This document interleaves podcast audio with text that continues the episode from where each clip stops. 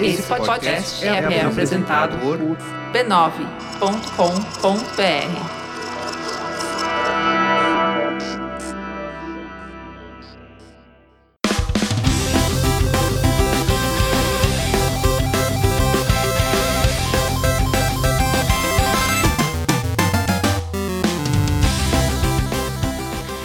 Ao vivo, o Poco Pixel número 40. Eu sou o Adriano Brandão, do meu lado está o Danilo Silvestre, tudo bom? Tudo bom, beleza? Muito bom. Qual que é o tema de hoje? O tema de hoje é Our base is under attack. Corre, corre, leva as unidades pra defender a base. Fudeu. Cadê? Cadê a base? Cadê? Não consigo encontrar. tá, tá no maldito Fog of War. rola esse mouse, rola esse mouse. Quem não entendeu o que tá acontecendo aqui é porque nunca jogou um jogo de RTS, de Real Time Strategy, que é o tema do episódio de hoje. Acho que junto com o Adventure é o gênero que eu mais joguei. É porque você é o, o garoto do PC. É, eu sou muito colado em PC mesmo. Não tem nada mais PC do que point é. and click e RTS. que merda. É, tipo, é, é, mouse e atrás de mouse. Sim. Mas você jogou também muito RTS? Acho que são os dois gêneros que eu mais joguei.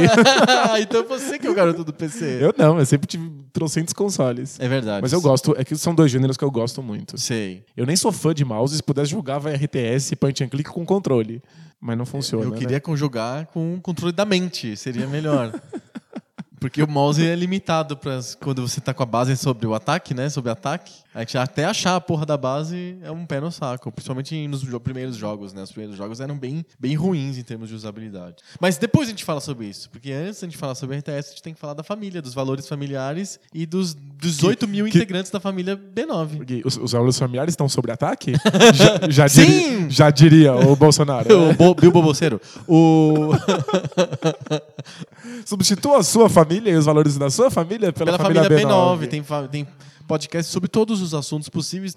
Cabe até videogame antigo pra vocês verem como que é a família que todas as tribos podem participar, se sentem acolhidas, é a família B9. Tem gente de, de, de todas as posições, fala de tudo quanto é coisa. É uma suruba podcastica. Parece família no Natal mesmo.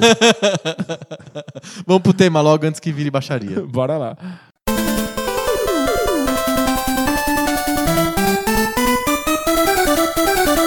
Você jogava jogo de tabuleiro? Sempre joguei, mas hum. jogos de tabuleiro sempre foram uma raridade no Brasil, né? Você tinha, sempre teve dois ou três que você podia jogar. Sei. Era War, War, Banco Imobiliário e Jogo da Vida. É verdade. Tipo, sempre foi muito difícil. A gente, a gente ia nas lojas de brinquedos, a gente encontrava algum jogo de tabuleiro novo, era alegria. Todo mundo queria jogar. Sim agora que a gente tá tendo um boom de jogos de tabuleiro de volta no Brasil. Sempre houve muita vontade de jogar isso. Sim. E, nossa, eu adorava. Não, eu, eu sempre fui louco por jogo de tabuleiro, mas o jogo de tabuleiro tem uma limitação grande para mim. Porque eu sou filho único e não tinha com quem jogar os jogos. Isso era uma limitação muito grande do jogo de tabuleiro. O RTS, eu tô falando tudo isso porque eu acho que o RTS é como se eu finalmente resolvesse o meu problema de jogar jogo de tabuleiro sozinho. Eu tinha um computador para jogar aquele jogo de tabuleiro comigo. E se você pensar bem, os primeiros jogos de RTS RTS são muito parecidos com jogos de tabuleiro. Existem jogos de tabuleiro que são feitos. Portados para computador, né? né eu, tava pensando em. Tem alguns jogos de tabuleiro que são feitos para você jogar sozinho contra uma máquina, insira aspas aqui,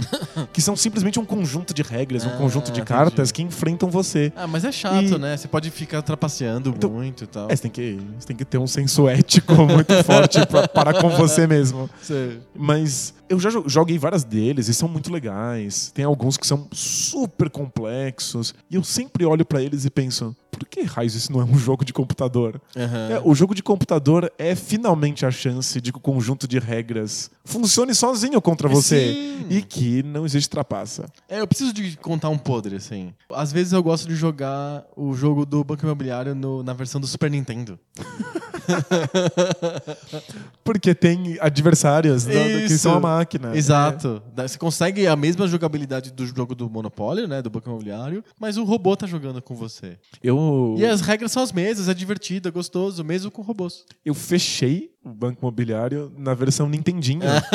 porque tinha várias inteligências, artificiais diferentes com graus de dificuldade diferentes. Ah, você podia escolher? Você podia escolher. E aí eu enfrentei todas. E aí quando eu fechei o mais difícil, venci o mais difícil, eu considerei o jogo fechado e não Sim. joguei mais. E, e o mais legal do Banco Imobiliário versão Nintendinho e Super Nintendo é que ela me ensinou as regras mesmo. Te- Que tem leilão. Quando você não, não quer comprar uma propriedade, ela vai a leilão. Na nossa infância, a gente jogava o Banco Imobiliário Júnior, que tinha umas reg- regras suavizadas. A estrela adaptou o jogo, mudou um pouco das regras. E as regras eram do tipo, caiu no- no- na propriedade, no terreno, você pode não fazer nada e aí não acontece nada.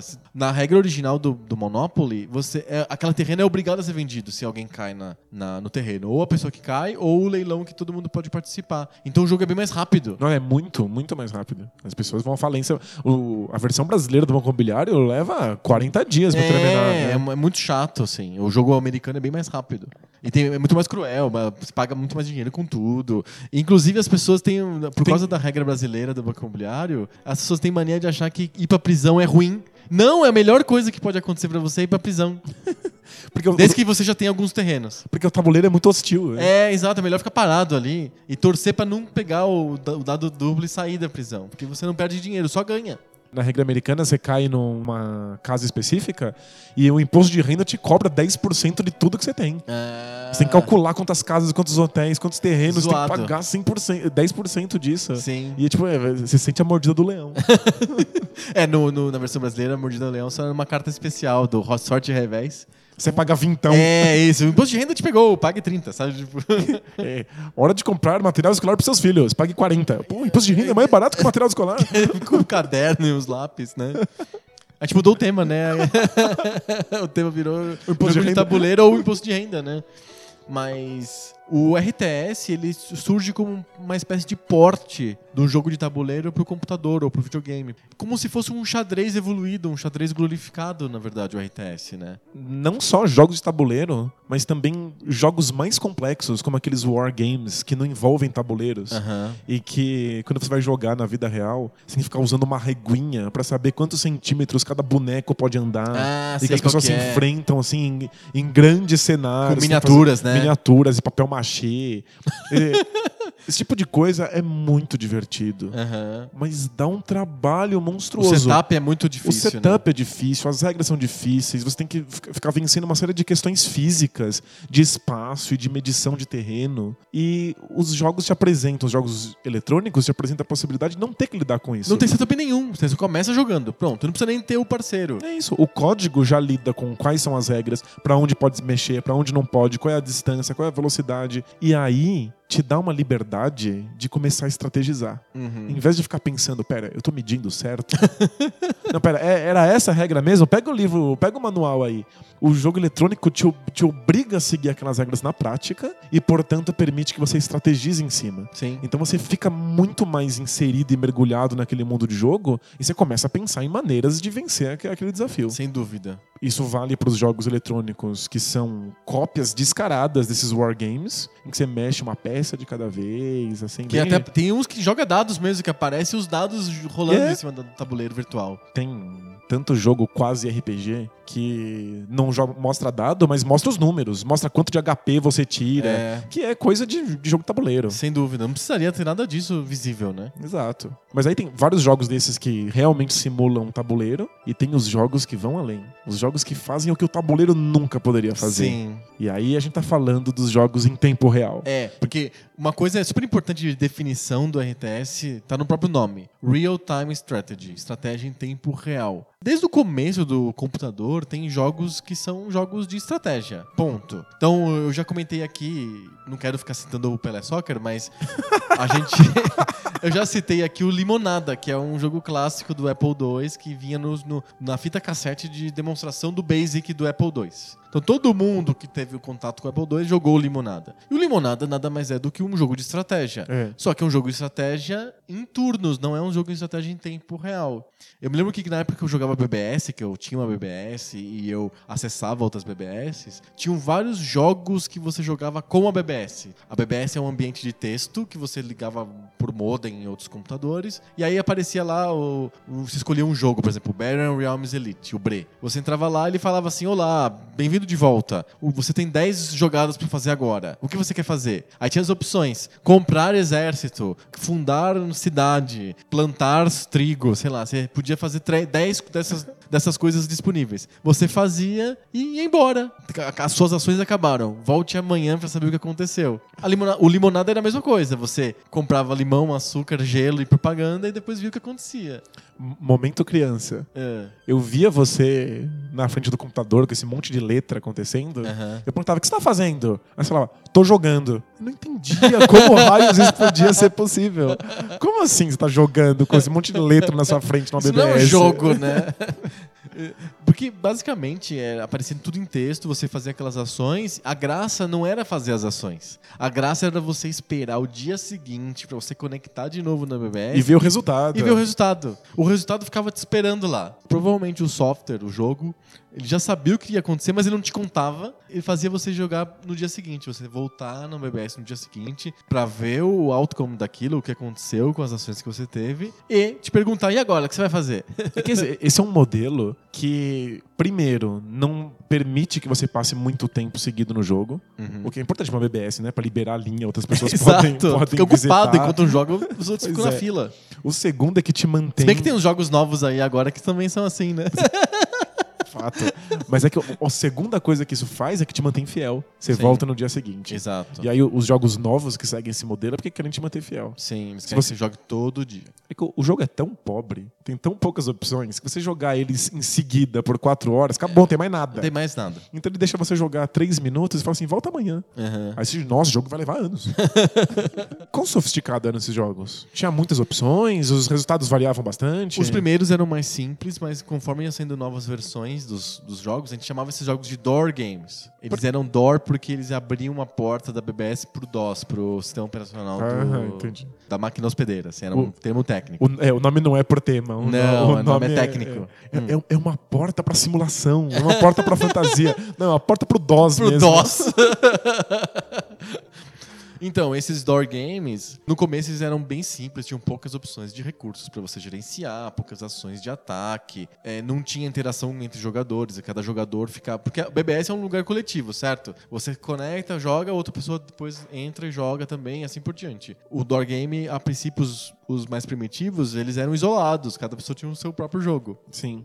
Conforme isso foi ficando mais evoluído, os jogos começaram a dar muitas opções e permitir a interatividade entre os jogadores. Sabe que isso acabou gerando o que a gente chama de Eurogames nos jogos de tabuleiro. Ah, é? Que são os jogos de tabuleiro em que você não lida diretamente com seus oponentes, você só interfere indiretamente na jogada deles. Hum. Então você toma decisões e as suas decisões acabam influenciando quais decisões o, o cara que tá do seu lado pode tomar no tabuleiro. Entendi. Mas você nunca enfrenta ele diretamente ou faz uma coisa que prejudique ele na hora. Isso vem dessa, dessa, Dessa possibilidade, cultura, dessa é. cultura de BBS que você até tá jogando em grupo. Mas não é mais o tempo. Mas cada um de uma vez. É, cada um de uma vez. Então você vai lá e você faz o acordo diplomático com o outro jogador. Aí quando o outro jogador entra, sei lá, três dias depois, ele recebe lá, olha, chegou um acordo diplomático, quer aceitar ou não? Ele aceita, pronto. Aí no outro, na outra semana, quando o cara voltar, entendeu? O jogo vai se arrastando. É tipo um, um- um- Um jogo assíncrono, né? É tipo pessoas que jogam xadrez por, por, Por carta. por carta. É exatamente isso. Eu jogava muito esses jogos. Eu me lembro que depois de um, quando você começa a dominar a tecnologia da BBS, você começa a ficar procurando coisas pra fazer. Porque tipo, a- tem- no não- não começo tem muita era muito coisa, legal né? simplesmente conectar. Nossa, eu conectei no computador do cara, que legal. Estão na internet. Isso, ou na BBS, sei lá, tô no computador X lá. Tem lá downloads, aí você podia baixar lá o- os jogos shareware, a gente já comentou, conversou sobre isso em outro episódio. Você podia receber e-mails, tinha algumas BBS que davam acesso a e-mail, você podia escrever pro Sysop. Sysop era o dono do computador que estava hospedando aquela sessão, né? Você podia conversar chat com o Sysop. Mas aí isso é chato, no começo parece muito divertido, tem os downloads, mas É muito pensa, limitado, né? quando você já baixou o Wacky Wheels, o Doom e não sei o que, depois você vai baixar o quê? Não tem jogos novos saindo todo dia, sabe? Depois que você já conversou com o Sysop, o cara é chato, você que você vai falar com o cara?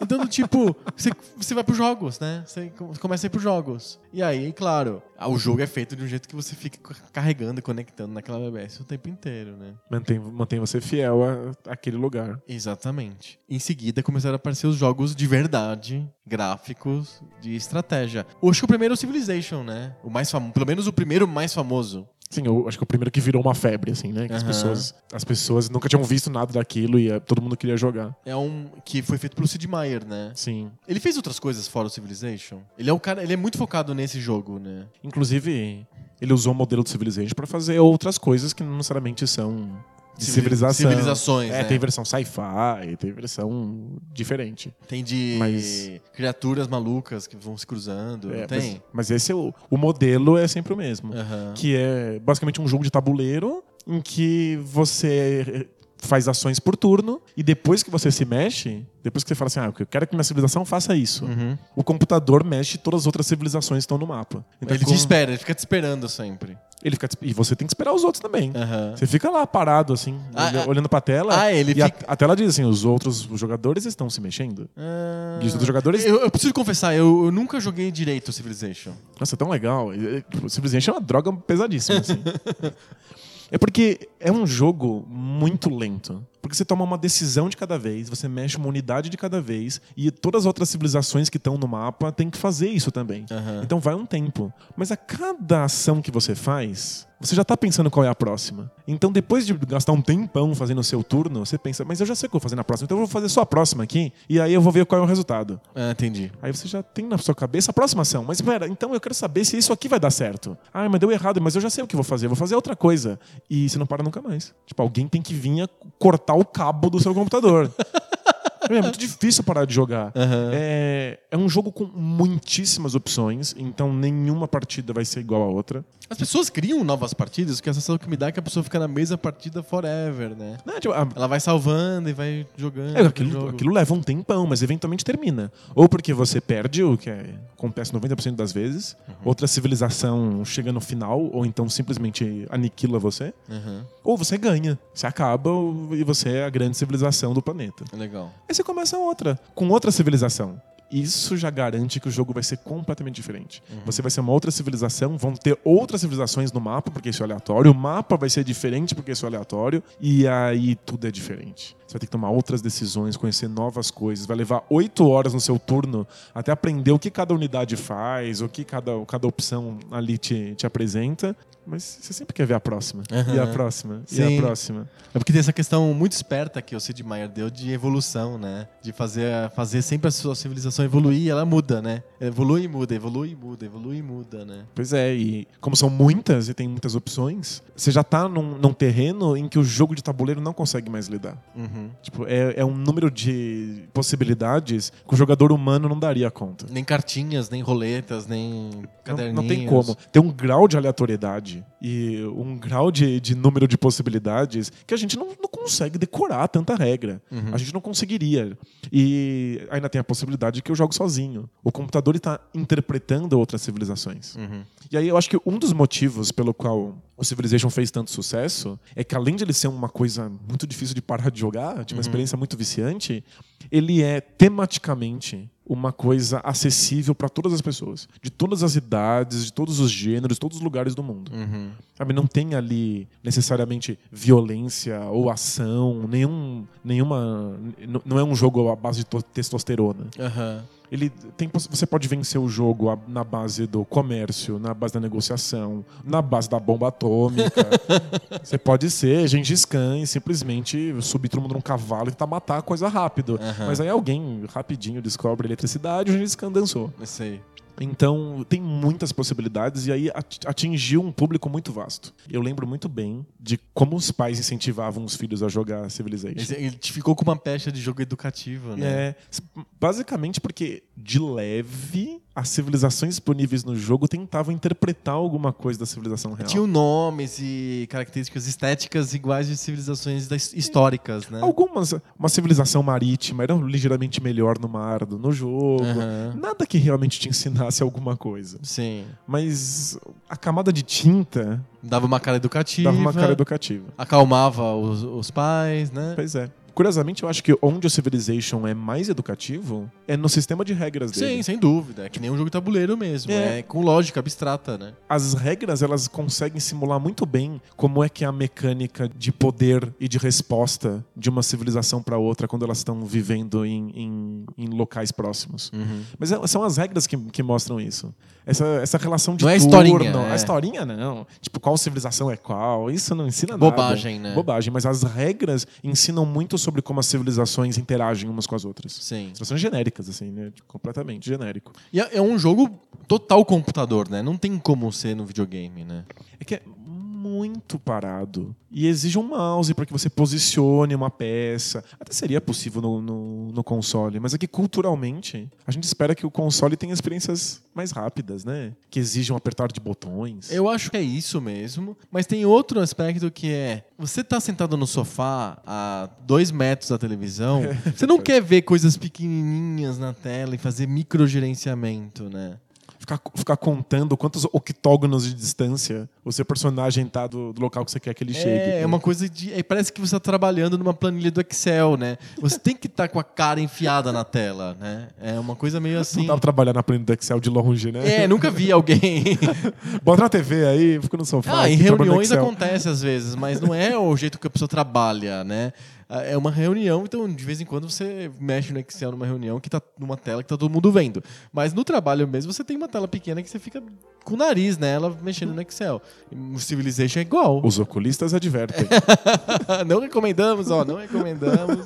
mas é assim que as pessoas fazem. O Civilization é igual, né? E o primeiro jogo de RTS mesmo, RTS, com todas as letras, que é o Dune 2, ele tem o mesmo aspecto. Você não consegue jogar à distância. Você tem que ficar olhando cada pixel daquela tela. A diferença principal que eu vejo do Civilization pro Dune 2 é que o Civilization é um jogo de tabuleiro. Uhum. Ele só não seria possível no tabuleiro porque ele tem regras demais e um mapa grande demais. Certo. O, já o Dune 2, ele não é possível num jogo de tabuleiro porque tudo acontece ao mesmo tempo. É, não é- tem turno. não- E aí, aí, é essa a grande diferença do Dune 2. No Civilization tem turno, você faz e espera, faz e espera, faz e espera. No Dune 2 você não tem espera. Você simplesmente faz. Ali você olha e fala: Meu Deus, isso é um jogo de videogame. Isso. Ali já não é Não é mais tabuleiro. Um, não é um tabuleiro tornado digital. Não é um tabuleiro sendo jogado por um robô. Aquilo é um jogo de videogame E é mesmo. mais legal, na minha, na minha cabeça fica mais legal porque o turno é uma artificialidade para permitir algumas coisas. No caso RTS, não tem turno, fica muito fluido, fica muito parecido, entre aspas, com a vida real. Em que, enquanto eu construo uma unidade, eu tô atacando o meu inimigo e sendo atacado por ele.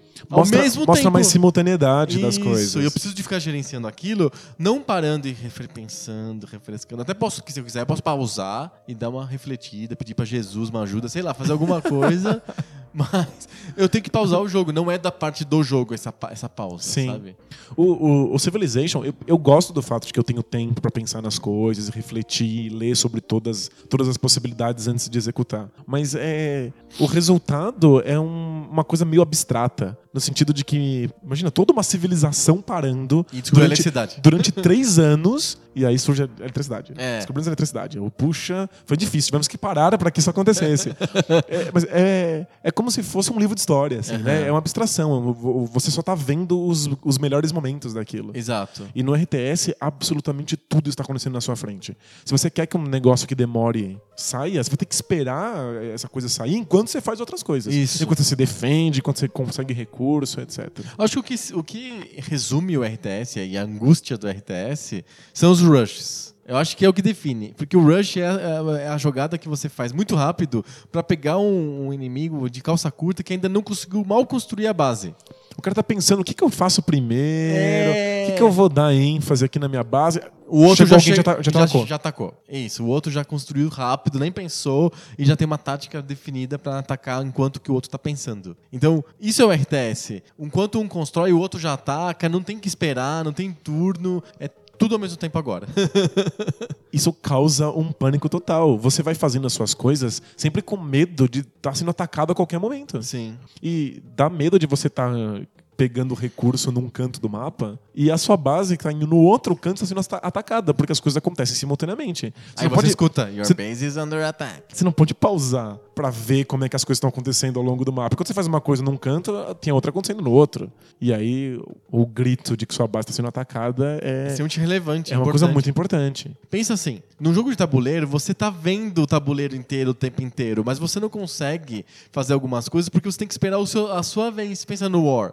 Você tá vendo tudo que seu adversário faz. Tudo, Aí mas- você fica planejando na sua cabeça. Isso. É xadrez, né? Você vê o tabuleiro inteiro o Exatamente. tempo todo. Como o RTS é em tempo real, você vê o que o outro tá fazendo é vantagem demais. É verdade. Então você não precisa esperar turno, você não precisa esperar nada, você simplesmente tem acesso ao que o cara tá fazendo. E aí o que o, Dune 2 Ué. resolveu, ocu- ocultou. Você não pode ver o que o adversário tá fazendo. Você vê um cara que tá se dedicando exclusivamente a coletar recursos, é, você ataca ele, ele perdeu o jogo. Sim, As estratégias acabam ficando muito limitadas se a gente tá vendo o que o outro tá fazendo. né? exato. Então tem que tapar tudo. O Fog of War é isso. Então você só vê onde tem você. Onde tem unidades suas, você consegue enxergar alguma coisa. O resto é uma neblina preta. Neblina preta, você pode até diminuir essa neblina preta construindo bases, espalhando-se no mapa. E aí o jogo vira também um, não é jogo de dominação batalha, de terreno. É um jogo de dominação de terreno, exatamente. Isso eu demorei pra perceber no Dune 2. Não é tão simples. Você não aprende de cara o quanto é importante dominar o terreno. Por causa da coisa que é um videogame, aquilo é um jogo, e você, a princípio, acha que aquilo é ação, porque você pega o bonequinho, manda atacar e você vê ele atacando e destruindo o inimigo. Você acha que aquilo é ação, e aí você fica muito preocupado em construir unidades e mandar atacar. Constrói unidade e manda atacar. Constrói unidade e manda atacar. Enquanto que, às vezes, a, tática, a melhor tática no Dune 2 é frequente isso. A melhor tática é dominar o mapa, estrangular o inimigo, deixar ele sem espaço e ocupando aquele terreno. Isso é diferente, nem todos os videogames, nem todos os jogos eletrônicos te dão essa, esse cardápio, esse leque de opções de estratégias diferentes. No Mario você pode ficar parado e esperar que o jogo termine você sendo passivo? Não. Sempre tem que pular em cima da tartaruga, bater no bloquinho e ir pra frente. No Dune É. 2 você consegue ganhar de vários jeitos diferentes.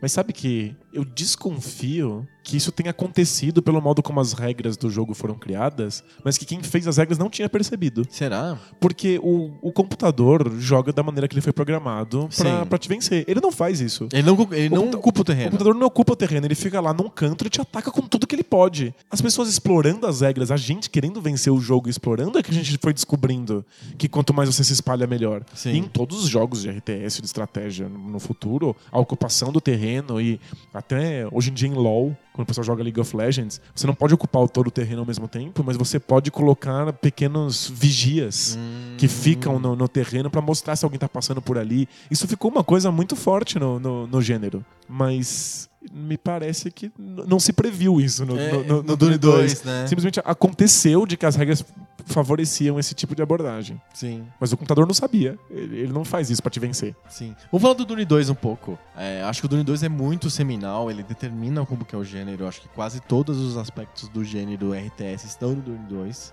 Ele é muito legal porque, um, ele vem de um universo de ficção científica já estabelecido antes, né? Ele não foi criado pro jogo, Sim. que é o- os livros da- do Duna, né? Do Frank Herbert. Que eu adoro, sou um baita fã. Mas você conheceu outro causa do jogo. Foi, eu conheci o jogo primeiro.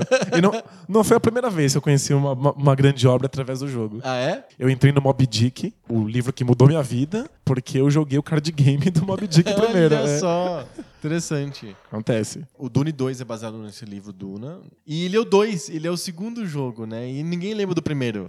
Porque o primeiro não tem absolutamente nada a ver com, com o segundo. O, o primeiro é um jogo que segue o, o, o livro à risca, Aham. ponto a ponto, e é um jogo em primeira pessoa. Pessoa. É. é um jogo tipo RPG. É, só que daqui sabe aquele- aqueles primeira pessoa que você tá vendo tudo que o personagem vê, e aí se você manda ele pra frente, ele abre uma foto nova do lugar em que o personagem vai estar depois de dar dois passos? Sim. Tipo, você não vê o personagem andando, não é tipo Doom ou Wolfenstein. Aham. É um conjunto de pequenas fotos de cenário e você vai andando um sim, passo sim. de cada passo, vez. passo por vez. Isso. E você vai interagindo com personagens, conversando, e resolvendo pequenos puzzles e seguindo a história do livro. Do livro certinho. É, é um.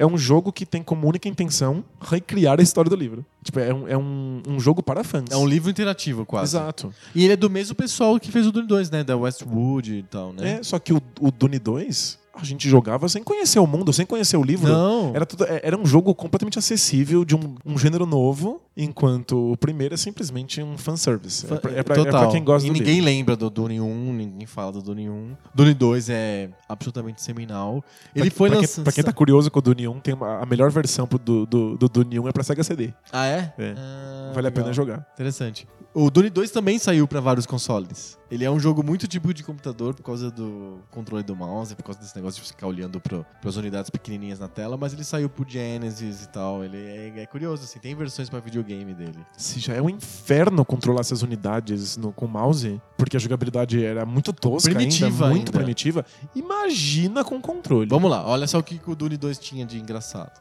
Por causa do setting dos livros do Frank Herbert, o Dune passa num planeta chamado Arrakis, que é um planeta basicamente desértico, e ele tem poucos lugares onde você consegue construir coisas, porque ele é quase tudo areia, você não consegue construir em cima da areia. E tem algumas formações rochosas, então aquilo limita onde que você vai construir tua base. Pra piorar, onde tem areia, de vez em quando aparece o verme da areia, que é um monstrão que come unidades que se você- esquecer em cima daquele terreno arenoso. Você fica Se você deixa, pânico. se você é. deixa os jeeps ou os soldadinhos na areia, pode aparecer a- a- o. que eu não vou saber o nome em língua de arraques do, do negócio, mas vai aparecer lá o verme da areia e vai comer o teu, as tuas unidades e ó, perdeu o recurso. Então você sempre tem uma limitação no terreno que é a areia e as rochas, as formações rochosas. Fora isso, as formações rochosas são instáveis, então você não pode construir, ou até pode, mas não é recomendável você construir estruturas em cima direto da rocha. Você tem que construir umas quadrados de concreto antes de construir as estruturas. E às vezes você não tem dinheiro, não dá tempo de fazer, e aí você arca com o prejuízo de disso. colocar o prédio em cima direto da rocha. Ele vai perdendo energia, ele vai degringolando sozinho, assim. Tipo, sem ser atacado, ele vai perdendo energia. Pra você construir o, o concreto lá, os concrete slabs, demora. Você manda con- construir concrete slabs, então você tem que clicar, ó, limitação do jogo, né? Você tem que clicar na fábrica de concrete slabs, então você não pode estar em qualquer lugar do mapa, você tem que estar no mapa onde está a fábrica. Você clica na fábrica, acha concrete slab, manda construir, ele vai passar o tempo, aí você vai pegar o concrete slab vai colocar no lugar, aí você manda construir o próximo. Só depois de fazer um upgrade lá na fase, sei lá, 5, que você consegue construir quatro concrete slabs ao mesmo tempo. É uma puta evolução. Enquanto você constrói concreto, o resto do mundo tá acontecendo. Exato. então ele tem umas. é- Ele é esperto, assim. Eles criaram umas limitações no terreno, umas limitações estruturais, pra te dar mais elementos pra você ter uma, uma- um gameplay variado, rico. Você tem que ficar gerenciando de soldados que não podem ficar na areia a construção de concreto. É, e isso, de certa maneira, tem um- uma importância narrativa. Porque eles estão simbolizando o fato de que, além de enfrentar o seu inimigo, O ambiente na, também na é um história, inimigo, né? na história do Duna, o ambiente é um, é, é um grande perigo. É, e tem outra. O dinheiro, o recurso principal do Dune, do Dune 2, um componente químico que fica na areia chamado Spice.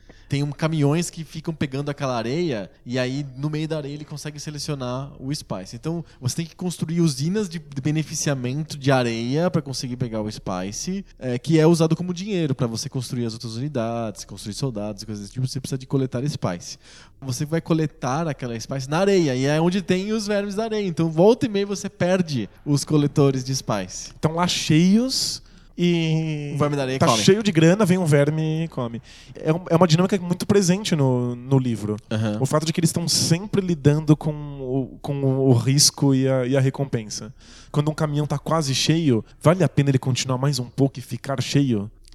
Sendo que pode vir um verme da areia e E levar você tudo. meio que percebe, porque o verme da areia ele aparece um pouco antes de ele te atacar. Você consegue ver um pouco a sombra dele na areia. Então você consegue meio que se desviar dele, fugir, fazer alguma coisa assim. Mas você tem que estar prestando atenção. Se você está fazendo outras coisas enquanto os caminhões colheitadeiras né, de areia estão trabalhando, você vai perder elas, porque o, o verme da areia vai comer. Ou seja, você tem que ter oito cérebros pra você estar fazendo concreto, vigiando o verme da areia, vigiando o inimigo. Sim. Muita coisa está acontecendo. É um, um jogo que não é puramente intelectual. Ele, ele envolve que você crie estratégias e que você entenda regras complexas, ao mesmo tempo que ele pede que você tenha muita destreza e rapidez para conseguir olhar essas coisas todas ao mesmo tempo. Sim. Como que era a sua tática do jogando Dune 2? Eu me lembro que depois de um tempo eu desenvolvi uma tática que era bem defensiva. Eu me preocupava muito em defender a base. E eu só saía pra atacar depois que minha base estava muito bem segura, assim. Eu desenvolvi esse modelo, o que fazia as minhas partidas serem longas, muito longas. Eu colecionava unidades longe da minha base. Hum. Eu mantinha algumas unidadezinhas defendendo a minha base, mas todas as Aham. outras unidades que eu fazia, eu mandava pra um outro canto de pedra bem longe, Aham. onde o inimigo não sabia que elas estavam ali, então não atacavam. Sim. E aí quando eu conseguia uma quantidade bem grande de unidades, eu mandava uma por uma. É porque pra no Dune 2 você não consegue controlar grupos de unidades. Isso. Aí eu passava lá uns 5 minutos clicando unidade por unidade na base inimiga, unidade na base inimiga, unidade da base inimiga. E aí essa, essa leva eu, eventualmente vencia o adversário. E você, enquanto porque isso, ele você tava, ia construindo mais levas. é, porque ele tava, ele tava preocupado em atacar a minha base. E os inimigos vêm de um outro lugar que não é minha base. Aham. E, ao invés dos inimigos se, se, se chocarem com a minha tropa no meio do caminho, elas ficam lá atacando a minha, que eu tô lá tentando me defender, enquanto os, os meus soldados entram por outro lado. Essa Sim. foi sempre assim que eu lutei e eu sempre venci o jogo dessa maneira. Funcionava bem. Funcionava bem. E era rápido ou era demorado? Era demorado porque tinha que clicar uma unidade e na base, uma unidade na base do inimigo. Levava anos. Bom, o Dune 2, com todas essas limitações e com todas essas novidades, ele era um jogo muito novo pras pessoas. Todo mundo Muito. louco, assim, o que é isso? Muito legal e tal. Fez um sucesso danado e aí a, a Westwood fez um- uma continuação, entre aspas, do Dune 2, que foi transplantar, pegar a mesma engine, a mesma mecânica e colocar num cenário de guerra moderna. Não numa guerra ficção científica, com civilizações diferentes e spice e Que tal. ninguém conhece e que parte considerável do, do público americano acha brega. Sim, é que é um pouco meio brega mesmo, né? É porque, é porque é ficção científica dos anos 60. Ela Exato. É, é meio breguinha. assim, Aham. né? E aí o, o pessoal não tem muita paciência pra ficar lidando com esses temas. Sim. Aí eles colocaram isso na Guerra Moderna. Parênteses sobre Duna, né? Vai lembrar que o Star Wars chupa um monte de conceitos do Duna. Não é só Star Wars. É, quando eu conheci Game of Thrones, Ah, sim. eu assisti o primeiro episódio e falei: caramba, é Duna. e aí minha esposa é muito viciada em Game of Thrones, sabe tudo. E aí eu comecei a perguntar: pera, vai acontecer tal coisa com esse personagem? Ah, Esse personagem vai, vai, vai fazer isso? Vai. A resposta é sempre sim. É, é chupinhado de Duna, assim, num grau que eu. No, no enredo também, não é Eu- só na, na atmosfera, na estética ou no universo. Os personagens. tipo, eu consigo saber de spoilers que vão acontecer no, no, no- Pelo no Game Duna. of Thrones porque é Duna. Nossa. Por motivos de Duna. Nossa. Não sabia disso. Tipo, o Duna é muito, muito seminal nesse tipo de, de fantasia épica. Aham. Eu penso no Star Wars porque tem aquela mesma coisa do deserto, do- dos, dos Jedi, do, do poder além do alcance, e não sei o quê. Então, Das espadas, do, do vilão ser, o- ser o pai do personagem principal. Então, spoiler de quem vai ler Duna, no Duna é o tio, sabe? Ele não sabia, descobre depois. Tipo, É. um monte de coisas copiadas. Mas enfim, era um universo um pouquinho pro brega mesmo, os americanos não gostavam tanto. E aí a Westwood lançou o Command and Conquer, né? Que é o talvez o- RTS mais famoso hoje, né? Sim. Quem realmente popularizou o gênero Foi o Command and Conquer. foi o Command Conquer. Que é o Dune 2. É O primeiro Command and Conquer, que chama Command and Conquer só, ele é igualzinho ao Dune 2, com uma outra mudança. Acho que ele melhora um pouquinho esse negócio de selecionar as É, unidades. você pode selecionar mais unidades de uma vez. Exato. Fica, é, é um pouquinho mais refinado. E só tem duas facções, né? Porque no Dune 2 tem três. Os Atreides, os Harkonnen e os Ordos, que nem são importantes no livro, né? Eles nem existem Nem no existem. livro. Eles inventaram uma lá pra ter, pra, pra ter mais um grupo. é, assim, é, Exato. Eles não tinham ficar muita... interessante. É, o- os Atreides são mais equilibrados, os Harkonnen é força bruta e os Ordos é agilidade. Eles estão mais ligados no comércio. Eles podem comprar unidades Ah, que vêm. Que, que... Vem do porto espacial. Isso. É legal, você compra, vem uma nave e coloca a unidade pronta. é legal. A me- A mecânica é o máximo. Sim, é bem interessante. No Command Conquer só tem duas facções. O GDI, que é uma espécie de exército, os aliados, assim, sei lá, a ONU, alguma coisa assim. E o NOD, que é um grupo terrorista. Um exército terrorista grande lá. Eu- acho, particularmente, a mitologia em torno do Command Conquer muito lixo, assim. Tipo, É um cocô. a canção do Kane, não sei o que, tem o Tiberium, porque o, o Spice do Command Conquer chama Tiberium, que é um metal maluco que vem do meteoro, sei das quantas lá, que dá uma energia incrível, assim. Isso, né? Porque Dune que é brega, né? Entendi. Nossa, Então- o então Command. Conquer é muito brega. Mas é que, mas é que é brega com, com temas mais palatáveis pro, pro público geral. Aham. Tem o, o grupo do bem, o grupo do mal. E é com aviões e tanques, é uma coisa mais próxima do. Metralha- Também tem aviões, tanques no Dune 2, mas é sempre com uma, uma camada de fantasia. Tipo, o avião do Dune 2 não é um avião jato, é, É o um or- é o- pássaro. É o ornitóptero. Que não sei se tem no livro. Tem, tem sim. É, é bem interessante. No caso do Command Conquer, parece uma guerra moderna mesmo, né? E não sei se o primeiro Command Conquer já tem os vídeos brega. mas é uma marca da série Command Conquer são os vídeos bregas. Coitado, isso aqui não é Atuação da escola de teatro. escola de teatro da, da quarta série. é que não é mal da, da Westwood. É mal de todos os jogos da época. Todo jogo que queria botar um videozinho pra parecer legal, Pra ser moderno. queria parecer moderninho, É. descolado. Nenhum, nenhum ator que se prezasse topava brincar disso. Então eles pegavam qualquer um. Porque tem uma continuação, a gente já vai falar do Command Conquer, que é o Red Alert, que tinha os vídeos mais engraçados de todos os tempos. É- era muito engraçado, não era de propósito. Não. Bom, em paralelo ao Command Conquer, uma outra empresa chamada Blizzard fez um jogo chamado Warcraft, que era o mesmo modelo de estratégia em tempo real, só que era, obviamente, como era outra empresa, era outro, outra engine. Então tinha um pacing, um pacing diferente, você lidava de um jeito diferente com o cenário, as unidades e tal. E o Warcraft trouxe aquela mecânica tipo Dungeons and Dragons, né? Um, um mundo de fantasia medieval, vai. Ah, sim, uma coisa bem Tolkien. Assim. É, exato, exato, totalmente Tolkien. São duas facções, né? São os, os humanos e os orcs. Sim. Ou seja, sabe É aquelas, igual, é, sabe aquelas crianças, quando você pergunta assim, do que, que você gosta? Ela responde, gosto de fedor. é um orc. Ela, aí é- é- você tem que dar esse tipo de possibilidade, sabe, pra criança. Ela tem que jogar com o orc, tem que jogar com o terrorista, sabe? Aquela criança que quer quebrar o teu vaso na sala. Você deixa, mas em geral as pessoas jogam, né? Com os humanos, com o exército da ONU. Então é uma coisa bem maniqueísta, assim, Sim. tem os bonzinhos e tem os malvadões. Depois até isso vai ficar mais sofisticado no caso do Warcraft, mas a princípio, Mas o Warcraft, no, o primeiro Warcraft, ele já traz uma sofisticação contra os jogos da Westwood, que é o fato de ter dois recursos em vez de um recurso.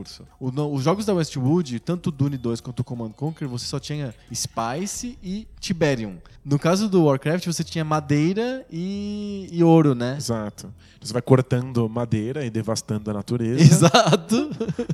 tornando desértico o mundo que habitamos, Sim. criando minas dentro das, Dos terrenos. dos ali. terrenos pra conseguir tirar ouro e, Aham. e- e gerar suas unidades. Exatamente. E Foi tem um puta sucesso o Warcraft. muito, e não só porque as pessoas gostam do cenário de fantasia medieval, Gostam muito. mas porque ele tem pequenas mudanças no- na jogabilidade que são interessantes. O jogo é mais voltado pro corpo a corpo, então você vê as, as- as unidades É porque é dando- medieval, tem espadada. é. E aí você tem que ficar gerenciando as suas tropas mesmo du- du- durante o combate. Você não pode simplesmente mandar aviões bombardearem um lugar e irem embora. Elas são, são soldados com espadinhas, tem que ficar ali olhando pra elas enqu- enquanto elas batem. E aí eles criaram uma maneira de que você construísse as unidades sem ter que voltar pra sua base. E não precisa, não precisa clicar na base e mandar construir. Isso, o menu pode- constrói o tempo inteiro. Então, enquanto você tá lá organizando o seu exército Faz e, muito sentido. e na- no meio da batalha, você já vai construindo outras coisas para que a sua, a sua base já, já esteja cheia. Sim. Essa diferença acaba deixando o jogo um pouco mais voltado para ação,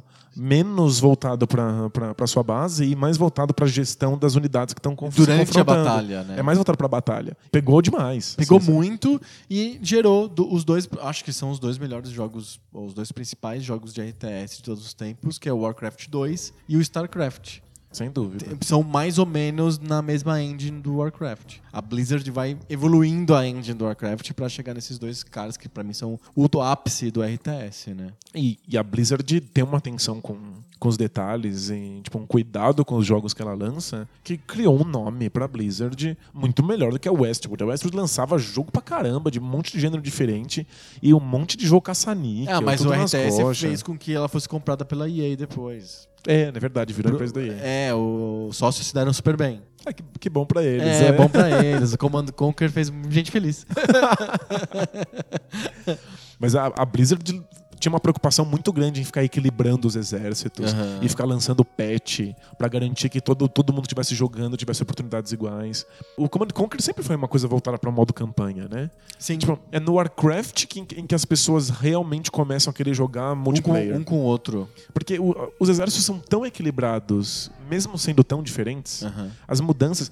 Eu sentia muito que no Command Conquer as diferenças de um exército pro outro eram, eram mais estéticas do que reais. Eram né? bem bobas, na verdade. Em vez de você ter um tanque que era azul e leve e rápido, era um tanque grande e vermelho, assim, sabe? E pesado. é. É. O Warcraft já começa a te oferecer exércitos muito diferentes. E quando você coloca eles em combate, eles ainda assim conseguem ser equilibrados Não, e- desde que você faça a estratégia certa. E, e o StarCraft, então? É, não. Eleva ao cubo isso, assim. Então, o- acho que o StarCraft é o primeiro jogo em que a gente consegue aquilo que a gente chama na, na ludologia de agon perfeito.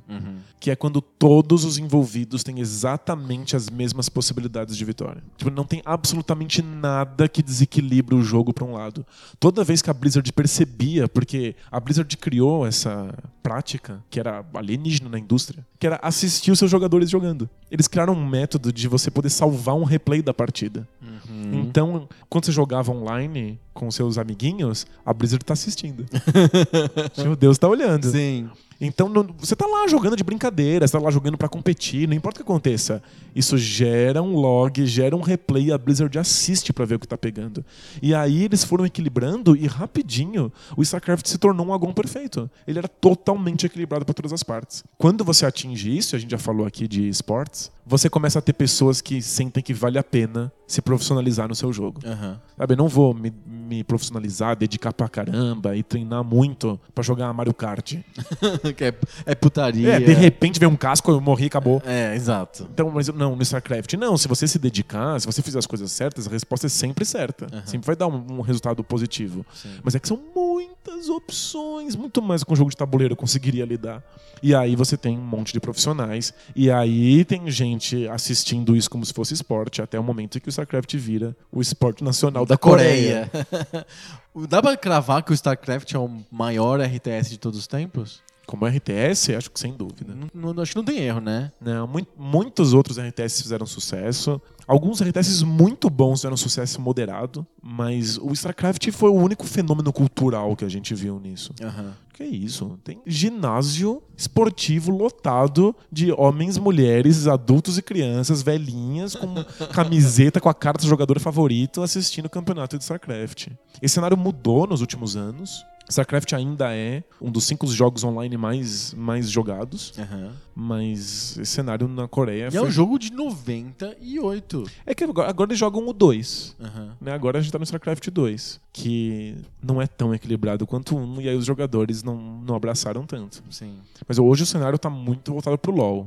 A a Coreia é completamente biruta por League of Legends. Mas ainda se joga StarCraft. Tipo, esse gênero ainda existe. Sim, sim. Ele mudou, mas ele ainda existe, né? Ele é um pouco diferente do caso do Adventure. A gente já comentou, né, sobre o Adventure. O Adventure morreu? É, dá pra dizer que morreu. É, ele virou um outro gênero. Outro gênero, da, tipo Telltale, né? É. Que é outra coisa. O, o RTS, de alguma maneira, ele continua ali, né? Ele existe. Ele existe. O único motivo pelo qual a gente não tem um monte de StarCrafts novos e outros jogos assim, que tem uma barreira de entrada muito grande para esses jogos. O Dune é- tinha poucas opções, já era muito mais que jogo de tabuleiro. Tinha poucas opções, dava um trabalhinho, a gente acostumava. Warcraft tinha mais. StarCraft era uma coisa de louco, assim. O pessoal varava a madrugada. O pessoal, o pessoal, você, vulgo né? eu junto deles, a gente varava a madrugada estudando possibilidades e números e estatísticas para saber o que, que encaixava melhor com o que. Igual xadrez. Imagina um xadrez de 42 peças diferentes. Tipo, é muito insano. Sim. A barreira de entrada é muito grande. O fato de que em algum momento a Coreia inteira sabia as regras disso,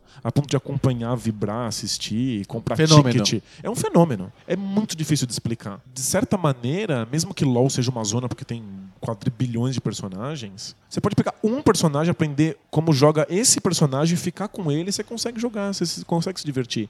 A barreira de entrada é menor. Uhum. Jogos de tabuleiro têm exatamente esse problema.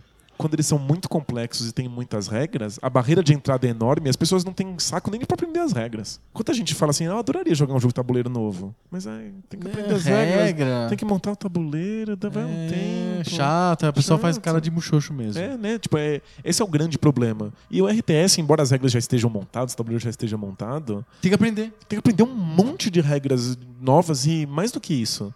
Como as regras já estão dadas, o jogo te possibilita estrategizar em cima delas. Então não adianta só jogar, você tem que estrategizar também. Isso, e eu acho que aí, eu eu até comentei isso no, no, no post do Poco Pixel, do blog Poco Pixel, sobre o Red Alert, que eu considerava o RTS o gênero mais nerd dos videogames. Ah, sem dúvida. A graça, no fundo, não é jogar. É o intervalo entre os jogos que tá a graça. É você ficar pensando sobre aquela estratégia, sobre o que você ia fazer, sobre o que não ia fazer, e aí você põe em prática no jogo e vê o que acontece. Então a Exato. graça é esse momento, esse intervalo entre as partidas, não a partida em si. É o aprendizado, é eu saber que se eu fizer três Ergling e um não sei o que, é melhor, eu ganhei um pouquinho, uns três segundos a mais pra fazer o rush, sabe? Tipo. Perfeito. É, é- é esse domínio da tática, da estratégia, que é a graça do jogo, não é o jogar. Tá na cabeça o jogo, não tá na mão, não tá no dedo. Perfeito. Mario, você até cada um pode jogar diferente, mas não muito. Não, e, a- e o melhor, o cara que tiver a melhor estratégia de jogar Mario é aquela que você tem que seguir. É porque é a melhor mesmo, é uma coisa objetiva. É objetivo. É o melhor jeito de jogar no Mario. É esse aqui, ponto, acabou. E você, você escolhe, pula na cabeça do inimigo ou passa por cima do inimigo. Tipo, não tem muita variação. Não, mas o se, melhor se jeito. ganhar um segundo pulando, é a melhor tática. Ponto, é uma coisa objetiva. Fato. Agora, quando você está jogando, lidando com RTS, você pode passar o resto da sua vida debatendo quais são as melhores táticas para responder a uma tática do, do adversário. Sim. Ou seja, você está lidando com, com um conjunto de possibilidades infinita. Sim. Isso só é possível porque as táticas, as regras do mundo já são dadas. A gente não precisa ficar debatendo sobre elas, aprendendo elas ali, lendo um manual. E o computador te força a ficar nas regras. Exato, o computador te força a estar tá preso ne- nesse mundo, nessa física, e aí você só estrategiza. É um jogo de pura estratégia. Sei. Isso é uma barreira de entrada gigantesca. É para um público muito nerd. Exato. A gente não vai ver outro fenômeno desses. LOL é, é filhote Mas bastardo. é diferente, é diferente. Mas LoL é uma barreira de entrada menor, é muito mais voltado pra ação. O pessoal até debate estratégias, como, mas como debate estratégia de, de futebol, assim. Uhum. É uma coisa mais, mais voltada pra um... Pra um Pra tática Pra- mesmo, né? Exato. Não existe esse, esse prazer que você falou da gente simplesmente ficar debatendo o que, que eu posso fazer Exato. de diferente, quantos segundos eu consigo, Exato. como é que eu vou gerenciar tantas unidades ao mesmo tempo da melhor maneira possível. Sim. Vale a gente comentar um pouquinho sobre alguns outros jogos que surgiram ao mesmo tempo que o StarCraft, que, que não chegaram nem aos pés. Eu acho que é muito difícil você ter um jogo do nível do StarCraft, mas que fizeram bastante sucesso. Principalmente um que eu acho que tá todo mundo que tá ouvindo a gente tá, tá assim, escutando e falando: caralho, esses caras não vão falar do Age of Empires? Porque fez muito sucesso no Brasil, Age of Empires. É verdade. É engraçado isso. O brasileiro curtiu Age of Empires. Foi só no Brasil esse? Não, não, tem, foi, foi um jogo que teve bastante sucesso nos outros países, mas aqui no Brasil parece, a sensação que dava é que o Age of Empires teve muito mais jogador do que Dune, do que Command Conquer. Command Conquer é um jogo quase de nicho no Brasil, engraçado, né? Ele é Verdade. muito forte nos Estados Unidos, mas no Brasil não muito. O Age of Empires não, todo mundo que tinha um computador jogava Age of Empires. Eu não gostava muito, eu nunca curti tanto o Age of Empires. Eu gostava, mas eu, eu gostava do- da parte Civilization dele. É, é, não, fato- é porque ele, é, ele tem uma pintura de romanos e gregos e não sei o quê. E- Essa é parte interessante. Era, era ver qual é a unidade final dos romanos, qual é a unidade final dos egípcios. Mas é que, na prática, elas não eram tão diferentes assim. As, Só a, a carinha, né? é, as estratégias que cada, cada civilização tinha no Age of Empires eram muito similares. Aham. Então era, era um jogo com menos caminhos, menos modos diferentes de se vencer. Tipo, ele, ele lembrava muito o primeiro Dune 2 no sentido de que você vence jogando unidade pra cima do inimigo. Acabou. Acabou. Você faz as unidades, as unidades mais fortes, mais caras e joga pra cima. Acho que por, por ter menos possibilidades, ele sempre foi um jogo com. Ele, curiosamente, ele era muito focado no multiplayer, ele tinha muitas Aham. opções de multiplayer e ninguém via muita graça no multiplayer dele. Não, todo mundo queria ver a campanha só. É, porque justamente a graça estava na narrativa Aham. e no- na, na ambientação, na no modo histórico. Sim. E e não no combate, porque o combate era, era sempre muito parecido. Sim. O Age of Empires teve vários, várias versões, né? O Age of Empires 2, Age of Kings, Age of Mythology. Tudo é uma casca, uma pintura em cima do mesmo jogo, né? Exato, do mesmo modelo. O Command Conquer também teve várias versões. Teve uma versão que foi uma primeira versão que foi saiu do modo satélite, que você tá vendo o jogo de cima para sob as nuvens, visão sob as nuvens que eles chamam. Trocou isso por uma visão isométrica parecida com o do StarCraft, que foi o Tiberian Sun, que foi uma versão mais avançada do Command Conquer. Mas eu sinto que os jogos da Westwood barra EA perderam muito a corrida com a Blizzard, assim, tipo, muito, assim. Eles começaram a onda e não souberam continuar. E os, os jogos Command Conquer estavam com cara de Battlefield, assim, sempre, sempre aquele mesmo jogo todo ano, muda a tinta um pouco e não andava. E eles fizeram uma tinta mais forte ainda no Red Alert, que foi uma versão Segunda Guerra Mundial com soviéticos e, sabe, tipo, uma tinta um pouco diferente do GDI versus Nod, né? Albert Einstein descobriu a viagem no tempo, voltou no tempo E matou Hitler. matou Hitler criança. E aí o que acontece? A mesma coisa, só que com os soviéticos. É, exato. é bem patético, mas o jogo é divertido. Sim, é bem legal. legais, assim. Mas não tem aquela mesma fluidez de ação e de esse equilíbrio que tem o StarCraft, né? Mas tem o modo campanha, que inclui a, a existência de heróis. Sim, que que, acabou- o StarCraft assimilou depois. Assimilou e que é, é o pai, o, o tataravô do LoL. Do LoL, né? Esse jogo de heróis no Aham. meio de um RTS. É, tem várias fases que só, só tem um jogador, um, Isso. Um, um personagem pra você controlar. e eles né? têm habilidades especiais que as outras unidades não têm. Sim. É exatamente essa pegada. Primeiro jogo de RTS 3D, que foi o Total Annihilation. Fale sobre ele. Eu gosto bastante do Total Annihilation porque a, a ideia tem o negócio dele, do terreno, né? O lance do terreno. O terreno é completamente 3D, Aham. então você pode ficar em cima de montanhas atirando, você tem a vantagem da altura. Sim. E você tem um monte de unidades anfíbias que podem ir pra baixo do nível do mar. Então é interessante você lidar com o terreno. E tem o fato de que as bases são móveis. As coisas que É que constroem é tudo meio unidades... robô, é- parece que é, É. é o mundo do Dylion, assim, né? O É exata- exatamente. é meio Transformers. assim. É, exato. Tipo, é. a tua base é um robozão que anda de um lado pro outro. Sim. E é ela quem constrói as coisas. Aham. Então é legal você, você ter a sua base móvel e ficar tentando procurar um melhor lugar no terreno pra isso. É um jogo de terreno. Lembra muito os wargames de papel machê. Que você fica tentando achar o ângulo de tiro atrás da, da- da- aquela árvore que você fez de papel celofane, sabe? Entendi. Mas É, fez, um, fez é algum graça. sucesso, né? E ele Sim, é trouxe o negócio 3D pros jogos de RTS, né? E depois teve, teve um Dune 3D. Ah, É que- sim. Teve o Dune 2. O Dune 2000. Depois teve o Dune 2000, que Já contamos sobre o Dune 2000 no podcast, que É. foi o meu grande todinho branco dos videogames. é medonho. Tipo, o Dune 2000, os exércitos parecem... Eles têm menos diferenças entre si do que tinham no Dune 2. Eles são todos iguais. São todos praticamente iguais, muda a cor, tipo, é completamente genérico. Não muda a cor, é tudo marrom de deserto. É um jogo monocromático, assim, o Dune 2000. É incrível. Eles evoluíram o jogo do Dune 2 pro 2000 e ficou tudo a mesma cor. É verdade. E aí tem o Battle for Arax, que é o, o jogo 3D. Aham. Esse eu nunca joguei. Os exércitos são bem diferentes, as unidades são bem diferentes, é bem mais voltado pro, pro livro. Então tem muito mais unidades temáticas que eu reconheço na narrativa. E, meu Deus, como é lento. Como é O devagar. gameplay que caga, né?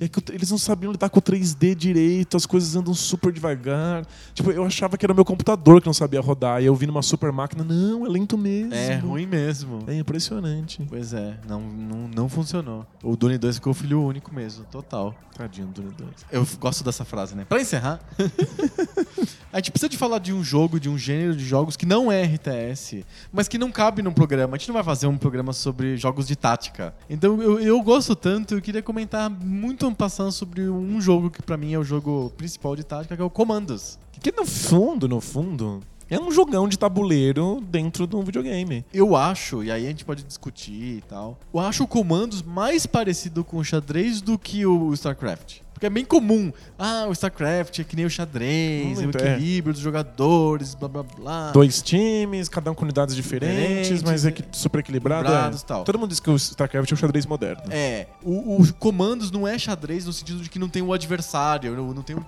o time adversário que você vai é, duelar, um outro jogador humano e tal. É você contra o ambiente, digamos assim. Mas eu acho que é mais parecido com o xadrez porque você tem quatro, cinco unidades e são essas. E, e você tem menos estratégia de como você cria unidades e quantas unidades você cria, e como você gerencia as unidades, e mais estratégia de onde você coloca cada unidade em cada hora. E É você isso. pode pôr uma unidade apoiando por um ângulo uma outra unidade, assim como um bispo dá apoio para um cavalo. né? Exato. Então eu sempre achei o, co- o comandos um, ligeiramente mais parecido do xadrez, embora seria igual se fosse se tivesse o Green Beret e o, o Sniper e o cara das bombas do outro lado também, mas não tem. Tem um monte de soldados iguais nazistas, né? Sim.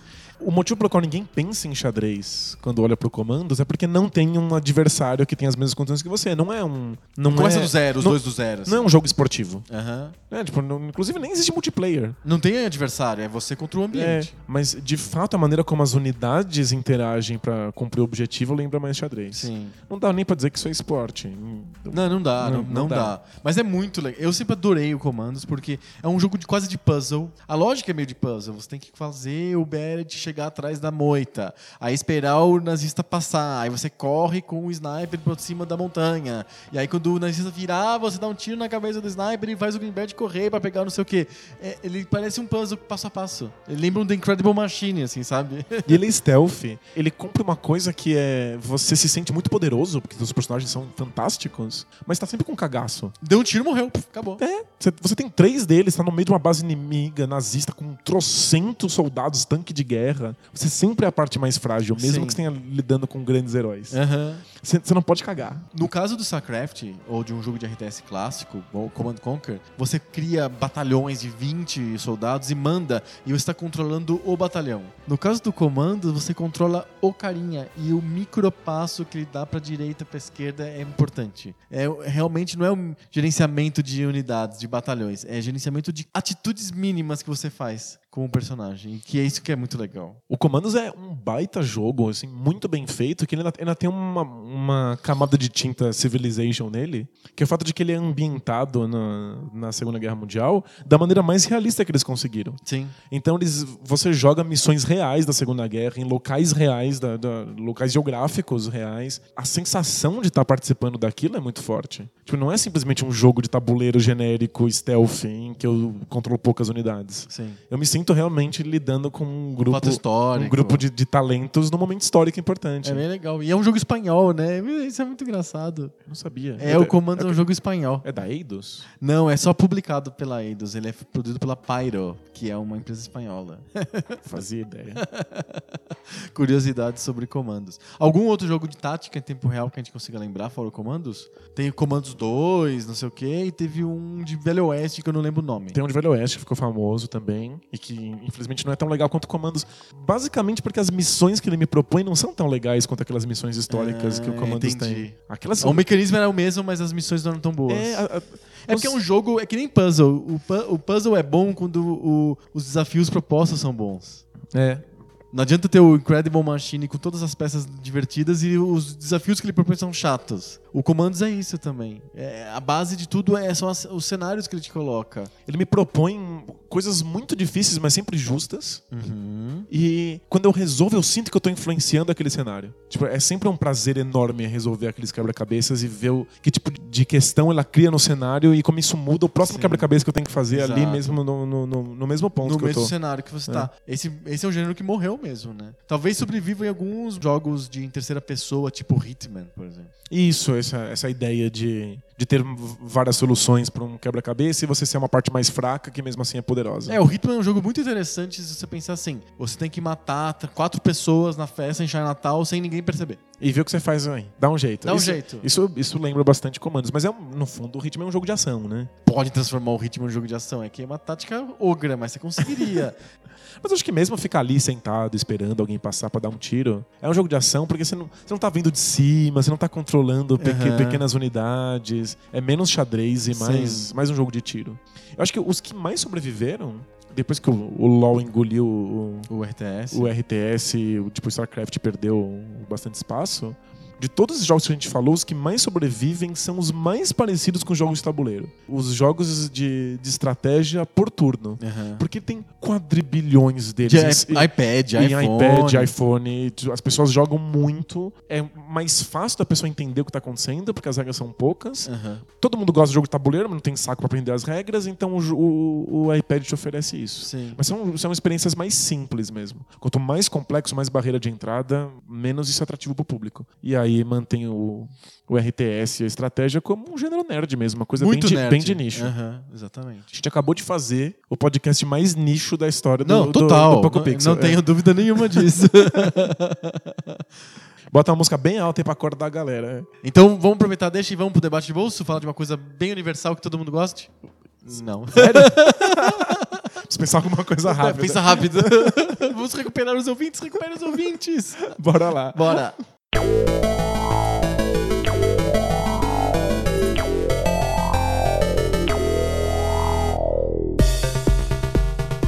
Debate de bolso. Aquela sessão do nosso podcast que é a aflição do real time é do encontrar o tema e responder o tema em real time. Enquanto eu monto minha base, você monta a sua pergunta e é um desespero só. Não é em Tem- turnos, é em tempo real. E tem problema do, do, do ambiente ainda. Às vezes tá calor, você tem que ficar pensando nas coisas. né? Toda semana um de nós faz uma pergunta pro outro, propõe um tema pro outro, que não tem a ver com videogame. Na semana passada fui eu, nessa semana é você. O que, você tem pra mim hoje? Pega leve. Não- sei fazer isso. É. Não, não, não! Política não. Não é sobre política, mas É. talvez seja indiretamente. Tá, pode ser, vamos ver. É porque no meio dessa confusão política do Brasil, Ixi, Maria. Your, vi- My base is under attack aqui. eu vi um pessoal lembrando uma coisa que simplesmente a gente esqueceu no meio da bagunça. Ah, Daqui a pouco tem Olimpíadas. é verdade. E as Olimpíadas estão aí, estão chegando. O Rio é logo ali. África do Sul. Eu queria saber de você algumas coisas sobre Olimpíadas. Nossa.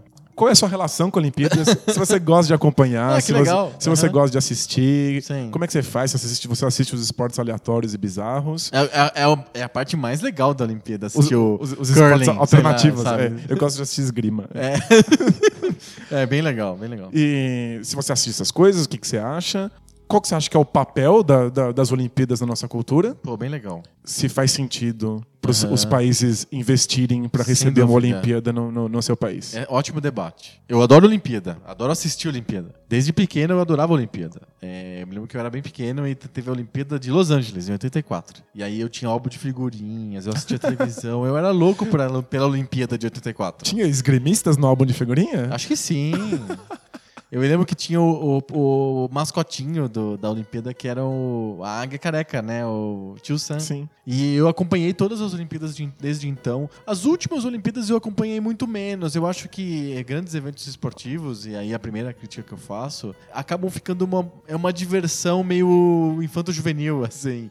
Eu acho que a gente gosta, a gente se liga muito mais em Olimpíada e Copa do Mundo quando a gente é criança e adolescente. E depois, quando fica adulto, aquilo vai di- diluindo um pouco. O, o meu palpite sobre isso é porque a gente tem mais tempo quando a gente é criança e adolescente. Ah, total. Eu me lembro, por exemplo, ó, a Copa do Mundo que eu mais amei, assim, foi a Copa de 94, que o Brasil ganhou nos Estados Unidos. Eu me lembro de todos, praticamente todos os jogos, porque eu assisti a maioria absoluta dos jogos. Pensa, foi em, tipo em julho, eu não trabalhava, era férias escolares, a única coisa que eu fazia era assistir televisão e ver a Copa do Mundo. E assistir todos os programas de debate, mesa redonda que tinha, tipo 18 por dia. É, a de 2002, eu inverti os meus horários. eu, eu, eu acordava às 10 da noite, assistia todos os jogos, ia pra escola, Você fez o fuso horário da Coreia. é, aí depois eu voltava pra casa depois da escola e dormia até os jogos de noite. Sim. Quando que um adulto pode fazer isso, inverter os seus No- horários? Na Copa da Coreia eu já tava trabalhando, foi em 2002 e eu comecei a trabalhar em 97. Então a Copa da França eu já tava trabalhando e a Copa da Coreia também. A Copa da França não tinha tanto problema de fuso horário, porque a, a- a França logo ali, né? Tipo, o fuso horário não é tanto problema. Mas o... Mas a Copa da Coreia tinha horários muito loucos e eu me lembro que eu não conseguia acompanhar todos os jogos. Tinha dias, tipo sexta para sábado, sabe? E aí eu falava, agora sim, agora eu vou na televisão e vou assistir a rodada com três jogos, porque primeira Opa. fase é uma delícia, né? Primeira fase de Copa, Tem né? jogo pra caramba. Jogo tem três jogos todo dia, né? Aí eu pegava o cobertorzinho, né? Porque julho, eu morava em Curitiba, pegava o cobertorzinho, ia pra frente da televisão. No 30 minutos do primeiro tempo do primeiro jogo da rodada, eu já tava dormindo.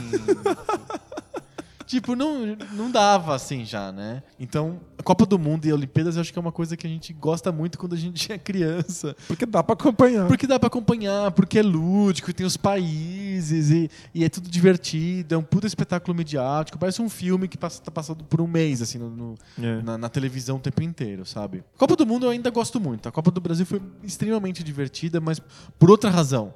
Que eu chamo de efeito Twitter. O jogo era chato, mas o Twitter tava tão engraçado durante o jogo que. O Twitter deixou os eventos esportivos tão fantásticos, né? Ficou tão melhor. O, o esporte melhorou tanto com o Twitter, assim, é incrível. Espero que o Twitter nunca acabe, porque o esporte melhora muito com o Twitter. E a Copa do Mundo era extremamente engraçada. O 7 a 1 se fosse na minha infância, como foi quando o Brasil perdeu da França em 86 no México, Esse é um luto gigante, assim. um luto gigante. Eu me lembro que eu chorei. Em 90, quando o Brasil perdeu da Argentina na, na Itália, eu não chorei, eu já era um pouco mais velho. Mas é, foi um, assim, um bode incrível. Essas pessoas estavam muito, muito bicudas, assim, tristes. No 7x1, com o Twitter, no 3x1 já tá. No 3x0, no caso, já tava uma piada atrás da outra, assim. eu nunca ri tanto na minha vida. com- Os gols iam acontecendo, as pessoas iam tirando sarro cada vez maior no Twitter. Tava muito engraçado. Mas Olimpíada não rola. Olimpíada não, não é um evento que dá pra fazer no Twitter. Porque a Copa do Mundo tem três jogos por dia, então a atenção de todas as pessoas tá no jogo do momento. Sim. Olimpíadas é tipo RTS, assim, tá acontecendo tudo em tempo real ao mesmo tempo. Tem muitos eventos Tem muita simultâneos. coisa, né? então não é tão legal. O Twitter fica meio chato. Então eu não acompanhei direito, preciso confessar. Se você a for Olimpíada de acompanhar- Londres e de Pequim eu acompanhei bem meia boca. Se for acompanhar só ginástica olímpica, já tem um monte de coisa acontecendo ao mesmo tempo no mesmo ginásio de ginástica. Sim. Você tem que ficar ol- escolhendo para qual, lado você É. olha se você tá lá ao vivo. Exato. Imagina quantos eventos estão acontecendo ao mesmo tempo que eu de ginástica. É, na- minha infância, o meu sonho era poder assistir ao vivo uma Copa ou uma Olimpíada. E aconteceu que a Copa e a Olimpíada estão acontecendo no Brasil e eu não vou assistir nenhum dos dois. Não a deu, Copa já não deu e a Olimpíada não nem procurei comprar ingresso e tal. Enfim. Eu- eu- minha esperança agora são as Paralimpíadas. as Paralimpíadas do Rio, acho que eu vou estar lá. Vai ter um ingressozinho e tal. Assistir basquete cadeira de rodas. é. Ó, deve ser legal. Não, animal. Não, pensa, vai ter aqui no quintal, aqui no Rio de Janeiro, vai ter é, o pessoal da NBA jogando. Vai ser, tipo, animal. Mas você você não consegue ingresso. Você simplesmente não consegue o ingresso. Então não é acessível para as pessoas que estão na cidade, no país, né? O, aqui em São Paulo, nos jogos do- da Copa do Mundo, eu tentei todos os jogos possíveis em São Paulo, do Uruguai, da Bélgica, sei lá do que, assim. Fiquei tentando e não conseguia. É, não rolou, imagina. Inventei um sistema para ficar monitorando o site da FIFA e não dava tempo. É, vários amigos meus conseguiram, mas eu não conseguia. Eu não queria viajar. Teve amigos meus que foram para Cuiabá para assistir jogo porque Sim, tava é. com ingresso. Va- mas- Vários amigos meus fizeram isso. É, também. mas não, não rola. Eu não ia pra Cuiabá pra assistir jogo, sabe? Acho que eu fiquei um velho chato e perdi essa fascinação incrível que eu tinha pela Copa do Mundo quando eu era criança e troquei essa pela piada sem fim do Twitter, sabe? então, essa é a minha relação com esses eventos esportivos. Hoje em dia, eu acho que faz cada vez menos sentido esses grandes eventos. Cada vez menos sentido. Porque, no fundo, esse negócio de país contra país e tal ficou muito, muito arcaico. É tipo uma simulação de guerra mundial feita num, em 10 dias na Grécia.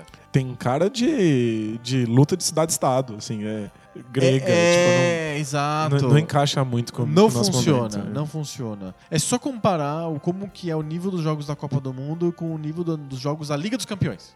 não tem nenhuma seleção, nem a Alemanha que ganhou, que é igual ao Barcelona, ao Real Madrid, o Manchester City e o Bayern de Munique, sabe? Tipo, não, não compara. E ao porque- São Paulo, né? não, infelizmente não. O- São Paulo tá triste. Então não tem como comparar. A Liga dos Campeões tem jogos muito melhores, com realmente os atletas que a gente quer ver, em eventos que acontecem toda semana. Então é, é, é massivo, numa qualidade que você não consegue repetir num evento que você. que era o único evento que fazia sentido nos anos 30, que você fazia de 4 em 4 anos, sabe? Sim. Só podia juntar os grandes futebolistas dos anos 30 nas Olimpíadas e na Copa do Mundo. Hoje você junta os, os grandes futebolistas toda semana.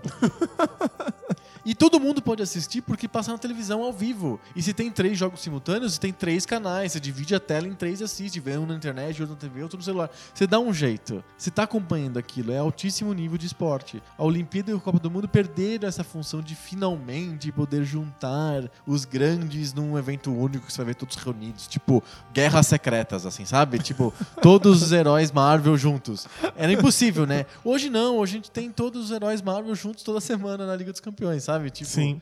Na NBA e no basquete, eu acho que é igual. A Olimpíadas é legal, mas se você tem a rodada da NBA, eu acho que uma rodada simples da temporada regular é mais legal do que o torneio inteiro das Olimpíadas. Eu não tenho dúvida nenhuma.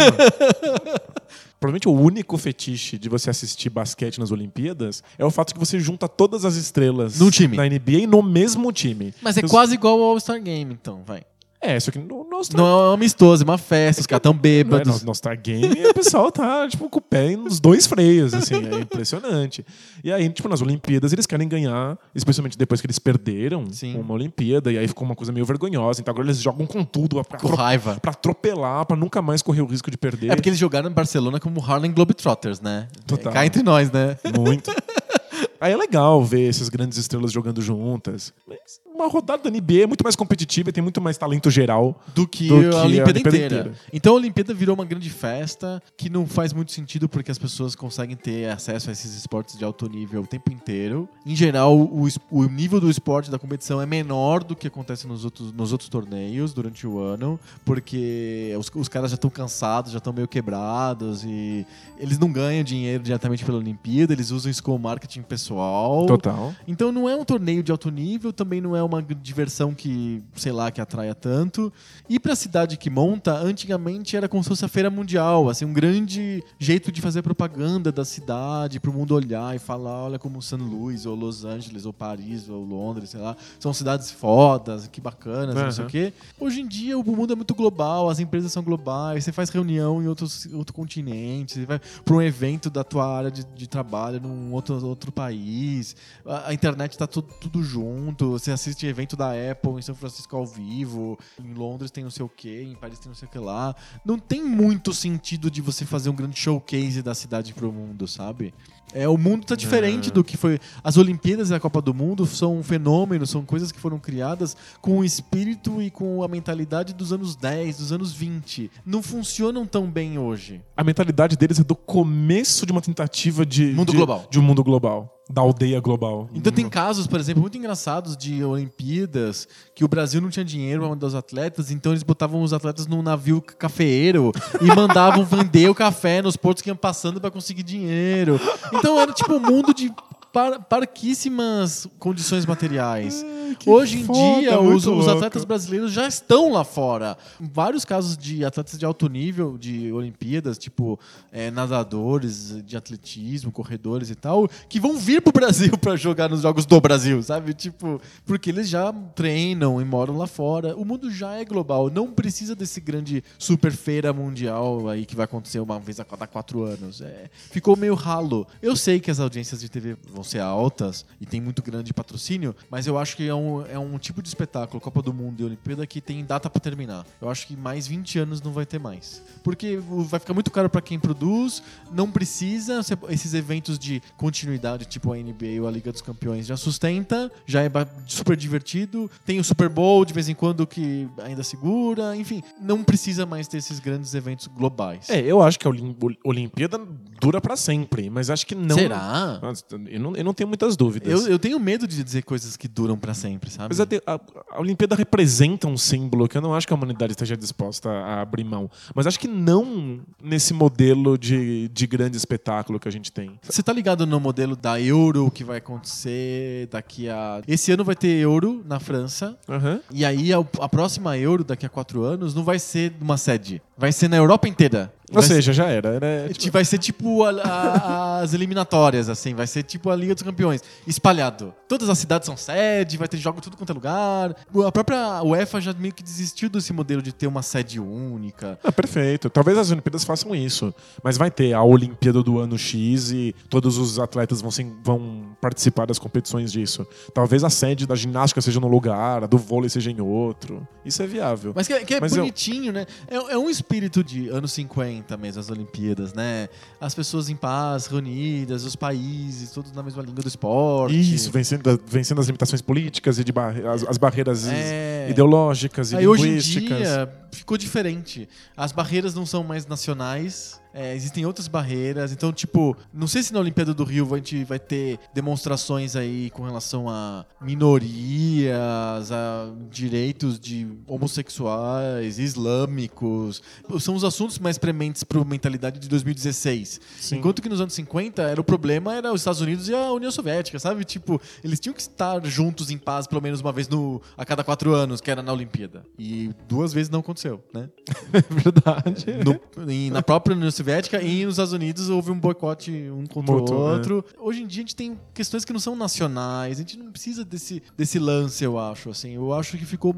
Virou um espetáculo midiático, desde os anos 90 virou só mídia, propaganda mesmo e, e televisão. E eu acho que virou uma coisa a mais é, excessiva. É, é o que eu, é o que eu penso, assim. Entendo. Eu acho que existe uma cultura de grandes espetáculos, de gran- grandes, grandes eventos que acontecem raramente e é, é- é legal, chamativo, mas eu acho que a gente está migrando para uma cultura de coisas constantes. A gente É. quer ter uma excitação constante, um estímulo constante. É que eu acho que a, a Olimpíada, ela tem o. Não só porque ela representa o espírito olímpico, mas ela tem essa capacidade de juntar esportes que não são constantes. Ah, isso é legal. Isso é a chance de você poder ver o, o pentátulo moderno. Isso, é. Esgrima, campeão. Hipismo. O campeão de arco lá, que é, que é um coreano. O alterofilismo. Isso. É- essa ideia de perceber que existem pessoas dedicando a vida delas a esportes que você não conhece direito Sim. é que é uma chance de você ver o espírito olímpico acontecendo. E eu acho que é por isso que a Olimpíada vai sempre continuar. Mesmo que ela não seja um grande espetáculo, que ela não fique só focada num único país, daqui a o quê? 20 anos, que foi sua previsão? É, eu imagino que em 20 anos não tem sentido esses grandes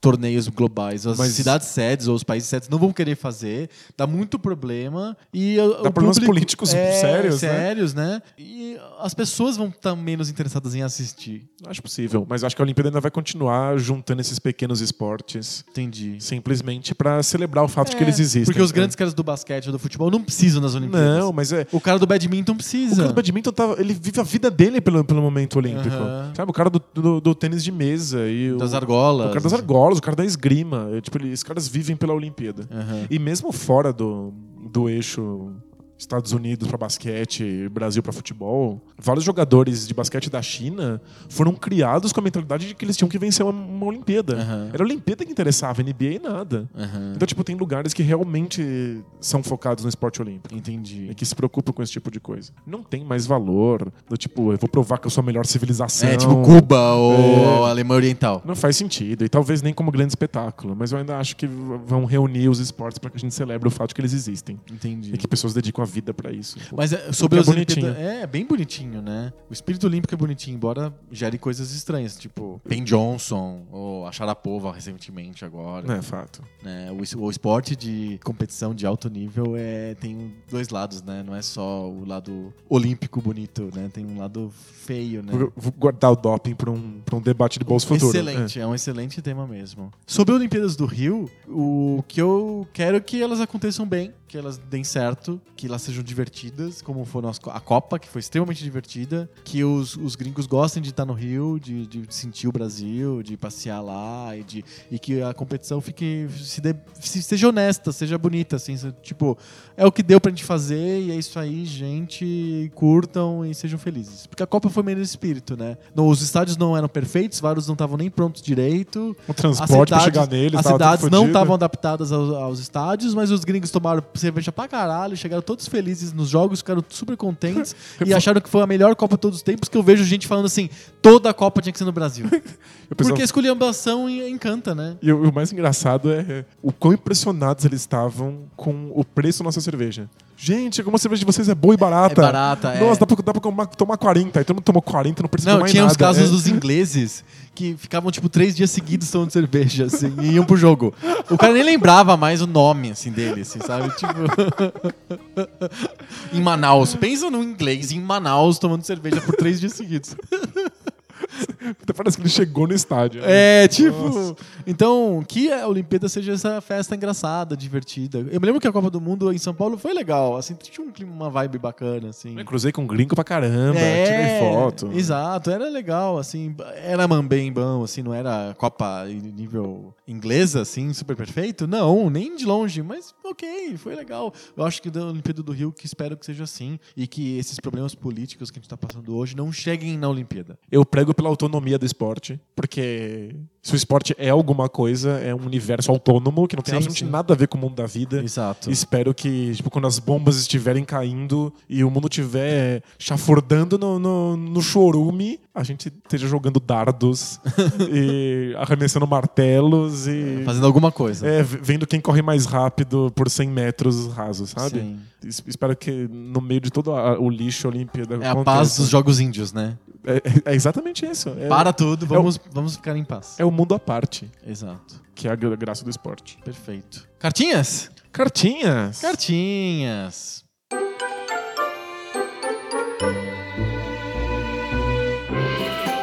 Cartinhas. Cartinhas! Cartinhas. Essa semana, um tema monopolizou as cartinhas que a gente recebeu sobre o episódio número 39, que foi sobre os launch lineups. Ninguém comentou sobre os launch lineups. Al- Algumas pessoas comentaram sobre os launch lineups, a gente vai ler, mas todo mundo comentou sobre Pelé Soccer! que é o grande tema do Poco Pixel, como fenômeno podcástico da internet brasileira, né? É o Pelé Soccer, é Tá o na- motivo pelo qual nós estamos aqui reunidos. Pelé Soccer tá na boca de todo mundo.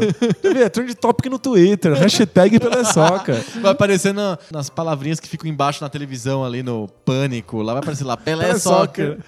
A gente só pra convencer o não salvo a, A fazer uma campanha fazer pelo uma Pelé campanha. Soccer.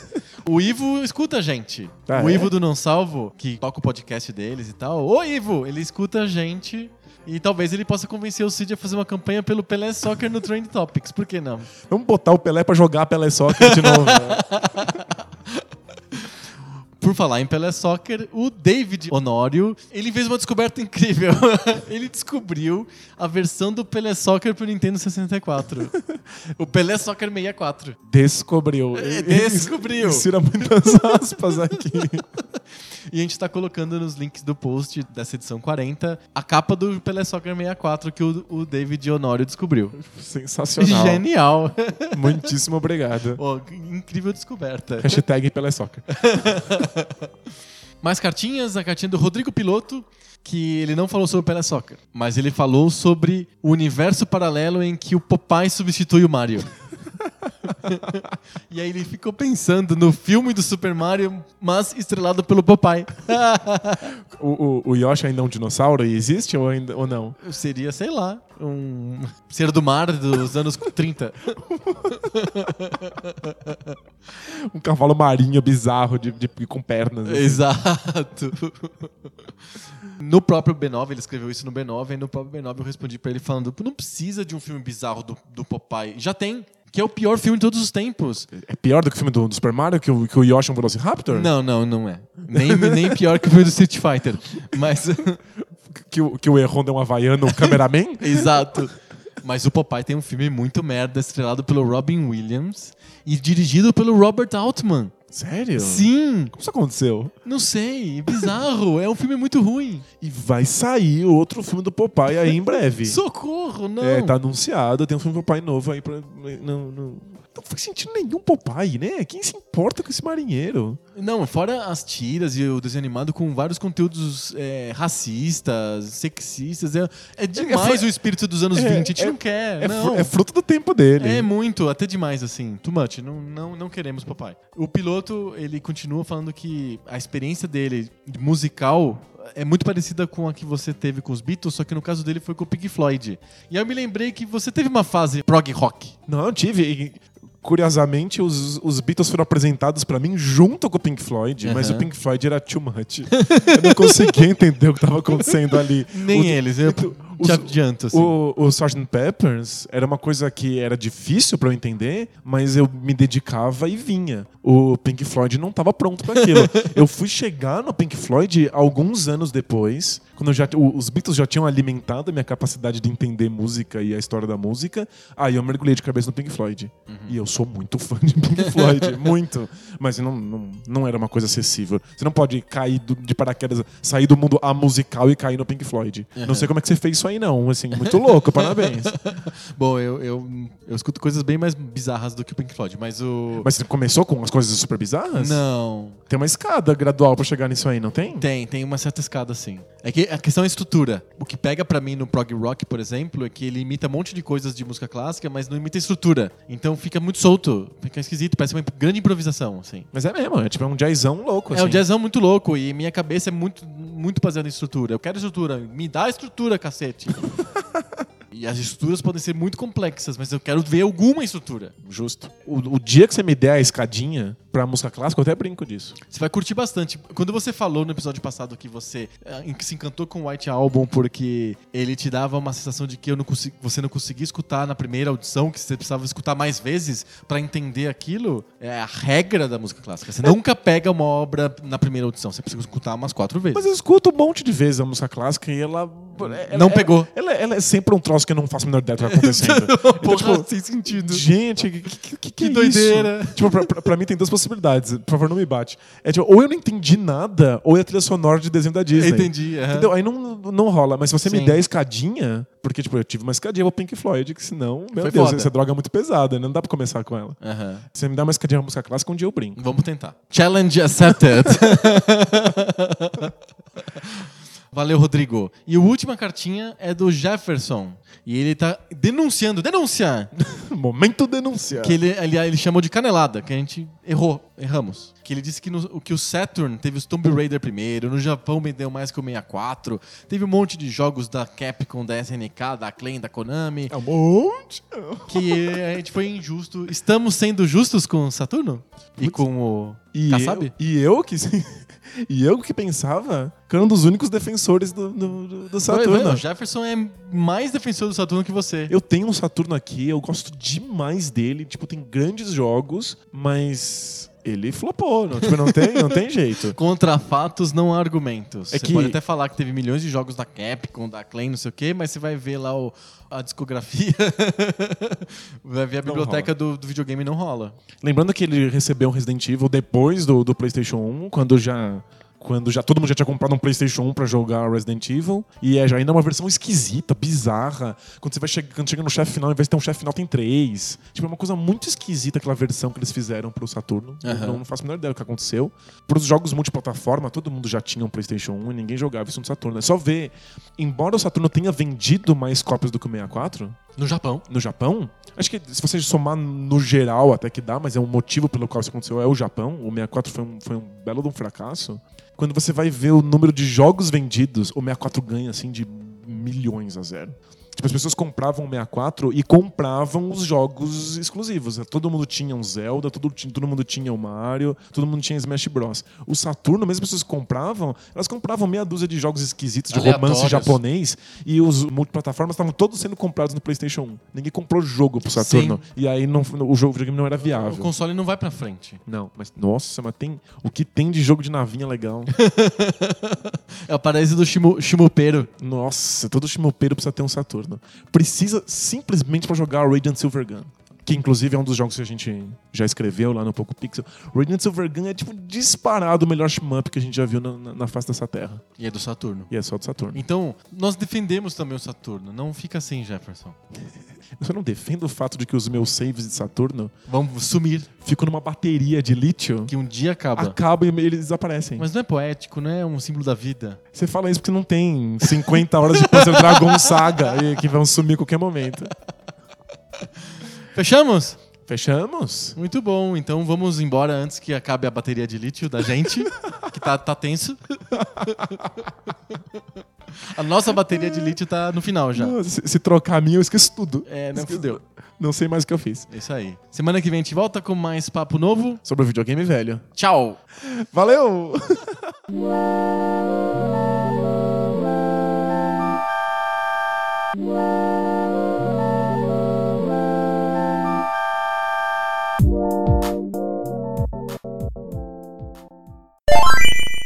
Semana que vem a gente volta com mais papo novo. Sobre o videogame velho. Tchau!